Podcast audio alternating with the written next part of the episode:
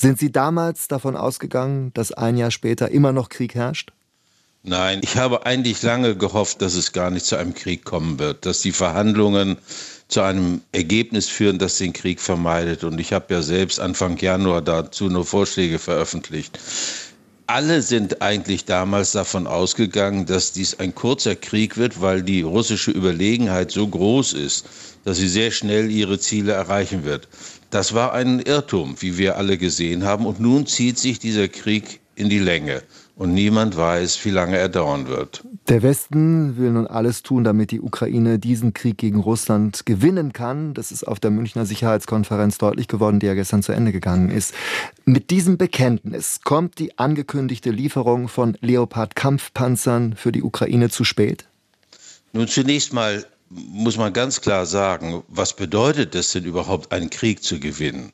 Einen Krieg gewinnt man dann, wenn man die politischen Ziele erreicht, deretwegen man diesen Krieg führt. Und wenn man diese Definition zugrunde legt, und ich halte sie für richtig, niemand gewinnen. Weder Russland wird ihn gewinnen, noch die Vereinigten Staaten und schon gar nicht die Ukraine.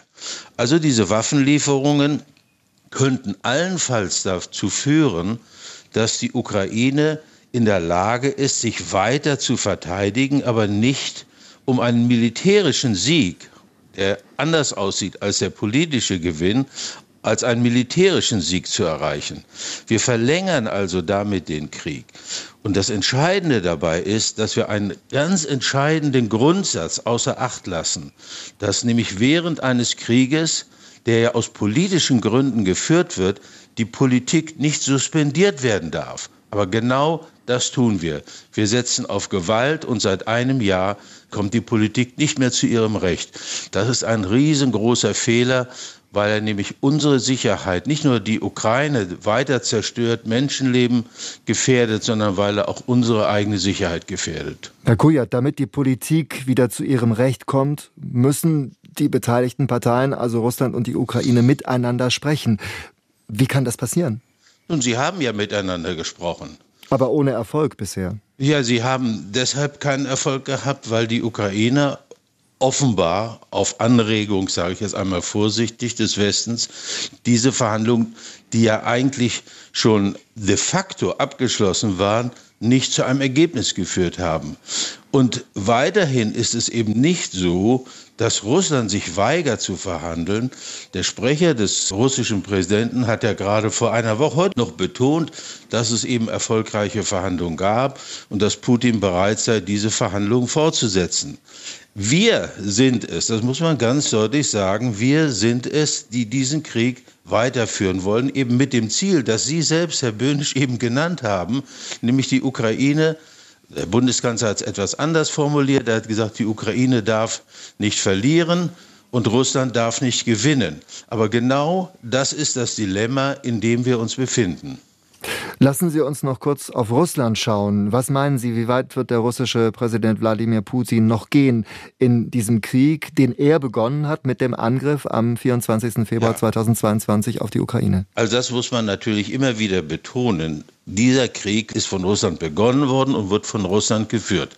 Es ist ein völkerrechtswidriger Krieg, es ist ein menschenverachtender Krieg. Das muss man immer wieder sagen. Aber notleidend ist die Ukraine, ist die ukrainische Bevölkerung.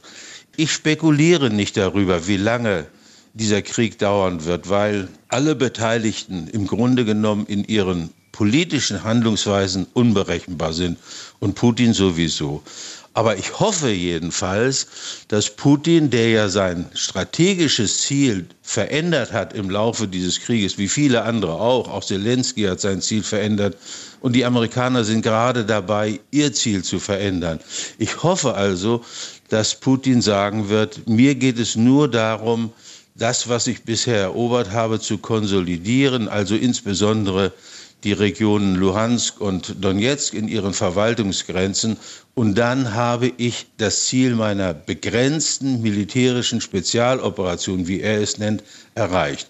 Und ich hoffe, dass dann der Westen reagiert und sagt, gut, belassen wir es dabei zunächst und versuchen jetzt eine Regelung zu finden, die der Ukraine Sicherheit und Frieden gibt für die Zukunft und die die Risiken für eine Ausweitung des Krieges oft zu einem Krieg zwischen der NATO und Russland verhindert und auch eine Eskalation in den nuklearen Bereich verhindert.